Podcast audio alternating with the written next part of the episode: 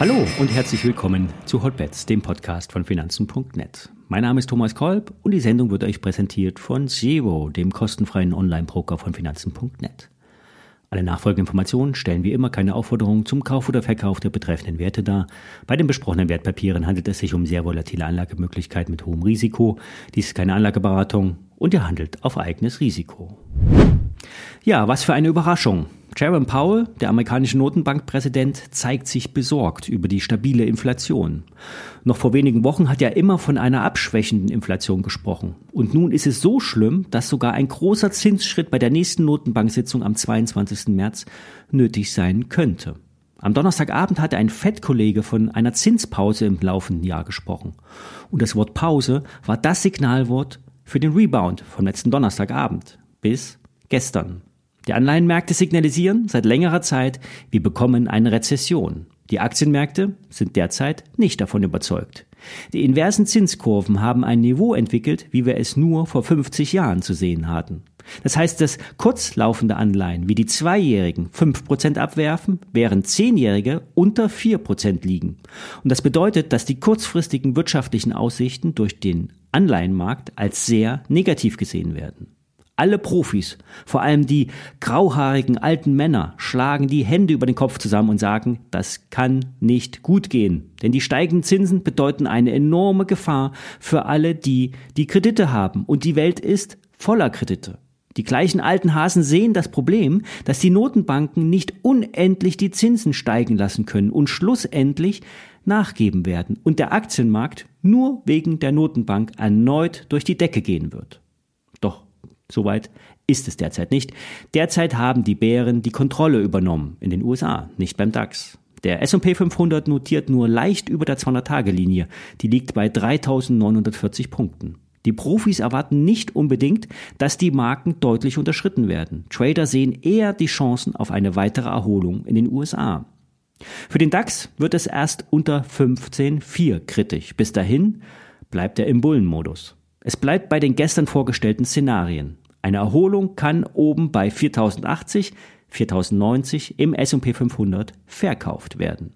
Heute Nachmittag spricht dann nochmal Sharon Powell und die JOLTS werden veröffentlicht. Das ist die Anzahl der offenen Stellen. Und das ist ein Hinweis auf die Arbeitsmarkttaten, die am Freitag veröffentlicht werden. Jerome Powell, der könnte heute bei seiner Rede etwas gerade rücken, was er gestern möglicherweise äh, falsch gesagt hat oder falsch verstanden wurde. Oder er gießt nochmal Öl ins Feuer. Kommen wir zu den Höreranfragen. Max fragt nach HelloFresh. Der Kochboxenanbieter hat zwar ganz gute Zahlen geliefert, der Umsatz war relativ im Rahmen, das Ergebnis auch, aber die Anzahl der Kunden ist leicht rückläufig und vor allen Dingen der Ausblick ist nicht zu rosig. 10% weniger als ursprünglich erwartet beim EBTA. Schwächeres Wachstum, nur 10% ähm, Umsatzwachstum bei steigenden Kosten. Die Analysten senken jetzt reihenweise die Kursziele, bleiben aber ihrer Meinung treu. Hier mal eine Auflistung. Bernstein Research sagt Verkaufen, Kursziel gesenkt auf 17 Euro. City senkt ebenfalls, aber auf 38 Euro, sagt Kaufen. Credit Suisse ist neutral und sagt 26 Euro. Bank of America senkt auf 33 Euro, sagt aber auch Kaufen.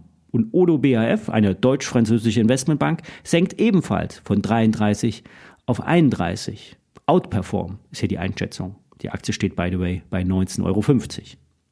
Die Firma HelloFresh ist mit äh, 3,8 Milliarden Euro an der Börse äh, bewertet. Das waren zwar auch schon mal 10 Milliarden Euro, aber das, Geschäfts, äh, das Geschäftsmodell mit den Kochboxen ist in einem Umfeld mit steigenden Kosten, vor allen Dingen bei den Lebensmitteln, unter Feuer.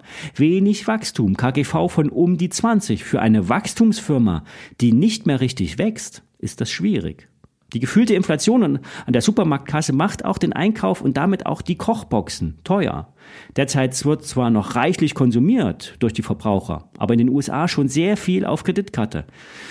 Naja, was soll man nun mit der Aktie machen? Wer investiert ist, sollte bei einem Anstieg die Position reduzieren oder verkaufen. Charttechnisch sind wir mit dem Abtauchen unter 20 Euro mit aktuell 19,58 Euro auf dem Weg nach unten. Aber wenn sich die Aktie noch einmal aufmacht, könnten es noch mal schnell 22, 24 oder 26 Euro werden. Aber viel mehr würde ich nicht erwarten, auch wenn die Analysten höhere Kursziele haben. Verbilligen würde ich auf dem Niveau auch nicht. Wer die Kursschwäche ausnutzen, aussitzen will, kann das machen. Kaufen würde ich die HelloFresh Stand heute eher nicht. Dann noch die nächste Aktie, Vulcan Energy eine australische Firma, die in Frankfurt gelistet ist und äh, die aus der tiefen Thermalwasser fördern will. Und aus dem Wasser soll dann Lithium gewonnen werden. Das warme Wasser wird zur Wärmegewinnung und Stromerzeugung genutzt und das Lithiumextrakt wird dann der Batterieproduktion zugeführt. Soweit in der Theorie. In der Praxis funktioniert das auch schon im kleinen Maßstab. In der großtechnischen Umsetzung muss das erst noch unter Beweis gestellt werden. Die Firma Vulcan Energy ist mit 560 Millionen Euro bewertet.